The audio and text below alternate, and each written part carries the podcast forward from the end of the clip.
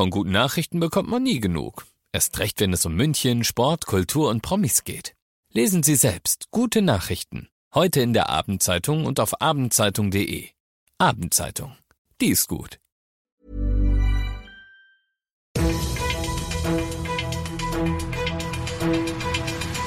95 5 Charivari, das München Briefing, Münchens erster Nachrichtenpodcast. Mit Christoph Kreis und diesen Themen. Die Zahl der Impfwilligen in München schießt auf einmal wieder durch die Decke und klingt schön und sieht noch schöner aus. München soll Regenbogenbänke kriegen. Ich freue mich sehr, dass ihr auch bei dieser neuen Ausgabe wieder reinhört. Ich erzähle euch in diesem Nachrichtenpodcast ja jeden Tag innerhalb von fünf Minuten alles, was in München heute wichtig und bewegend war. Das gibt's dann jederzeit und überall für euch auf Abruf, wo es Podcasts gibt und jetzt um 17 und 18 Uhr im Radio. Dass es so schnell geht, hätte ich zugegeben nicht erwartet. Mit den geplanten Testpflichtverschärfungen für ungeimpfte, gepaart mit der Entscheidung, dass die Schnelltests für Impfmuffel künftig kostenpflichtig werden sollen, wollten Bund und Länder Anfang der Woche eine Drohkulisse aufbauen, die wieder mehr Leute zum Impfen bewegt. Und siehe da, in München haben diese ja noch nicht mal in Kraft getretenen Beschlüsse schon gewirkt. Bereits gestern haben sich 2000 Leute mehr für einen Termin registriert als im Tagesschnitt der letzten Wochen und heute waren es sogar 2500 mehr. Die Richtung stimmt also, das schöpft die tägliche Kapazität des Impfzentrums in Riem aber nicht aus, da geht noch mehr.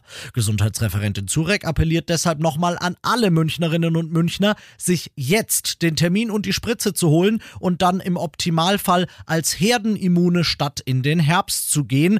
Das ist angesichts der Bund-Länder-Beschlüsse und dem drohenden 38. Lockdown ein lohnendes Ziel, glaubt mir. Und wenn ihr jetzt deshalb doch so ein bisschen mehr Bock auf Impfen bekommen habt, alle Möglichkeiten, wie ihr euch unkompliziert und überall quer in München pieksen lassen könnt, gibt's auf charivari.de für euch. So kennt ihr es aus dem München Briefing. Erstmal schauen wir uns in München um und jetzt gucken wir, was in Deutschland und der Welt so los war. Heute Abend noch einmal Berufsverkehr überstehen und dann haben wir es geschafft. Heute Nacht endet der Streik der Lokführergewerkschaft. Und heute ging's schon besser als gestern an Streiktag 1, sagt die Deutsche Bahn, Charivari-Reporterin Diana Kramer. Nach Angaben der Bahn konnten weitere Reserven mobilisiert werden. Heute sind 220 ICE und Intercity im Einsatz. Das sind zwar 20 mehr als gestern, aber an normalen Tagen hat die Bahn etwa 800 Fernzüge auf den Schienen. Entsprechend voll sind die Züge und das Corona-Konzept, immer einen Sitz freizuhalten, kann angesichts der Situation nicht umgesetzt werden. Voll wird es mit Sicherheit auch morgen, denn auch wenn der Streik in der Nacht endet, wird es laut Bahn noch mindestens bis zum Wochenende dauern, bis alles wieder nach Plan fährt. Das zum einen und zum anderen ist es wohl nur eine Schonfrist. Die GDL will nächste Woche über weitere Streiks entscheiden und dass die kommen, das gilt, wenn die Bahn bis dahin kein neues Tarifangebot macht, eigentlich als sicher.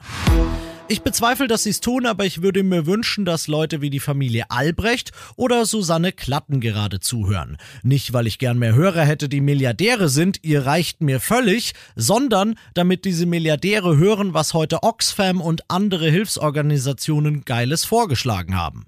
Fast alle Milliardäre auf dieser Welt sind Pandemiegewinner und sollen deshalb einmalig 99 Prozent von dem abdrücken, was sie seit Beginn der Krise verdient haben. Das würde nämlich reichen, um Impfungen für den gesamten Planeten zu bezahlen, Charivari-Reporter Benedikt Meise. 13,5 Billionen US-Dollar. So viel hatten die Superreichen laut Berechnung Ende Juli, 8 Billionen mehr als zu Beginn der Pandemie.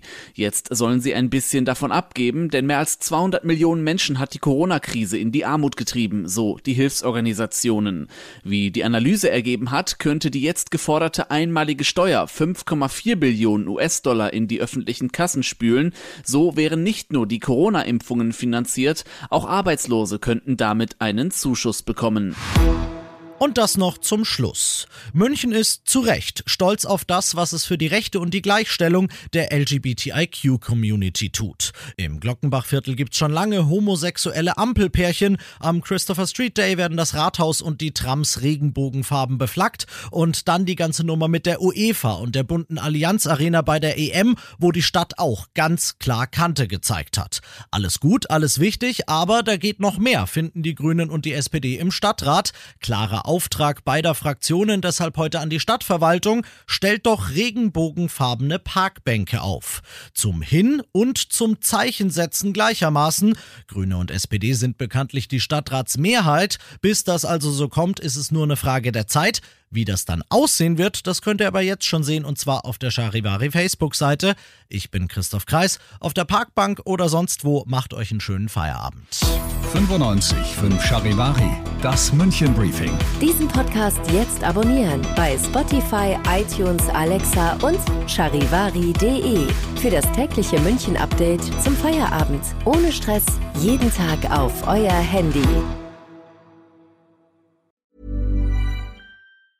Mom deserves the best, and there's no better place to shop for Mother's Day than Whole Foods Market. They're your destination for unbeatable savings, from premium gifts to show-stopping flowers and irresistible desserts. Start by saving 33% with Prime on all body care and candles. Then get a 15-stem bunch of tulips for just $9.99 each with Prime. Round out Mom's menu with festive rosé, irresistible berry chantilly cake, and more special treats. Come celebrate Mother's Day at Whole Foods Market.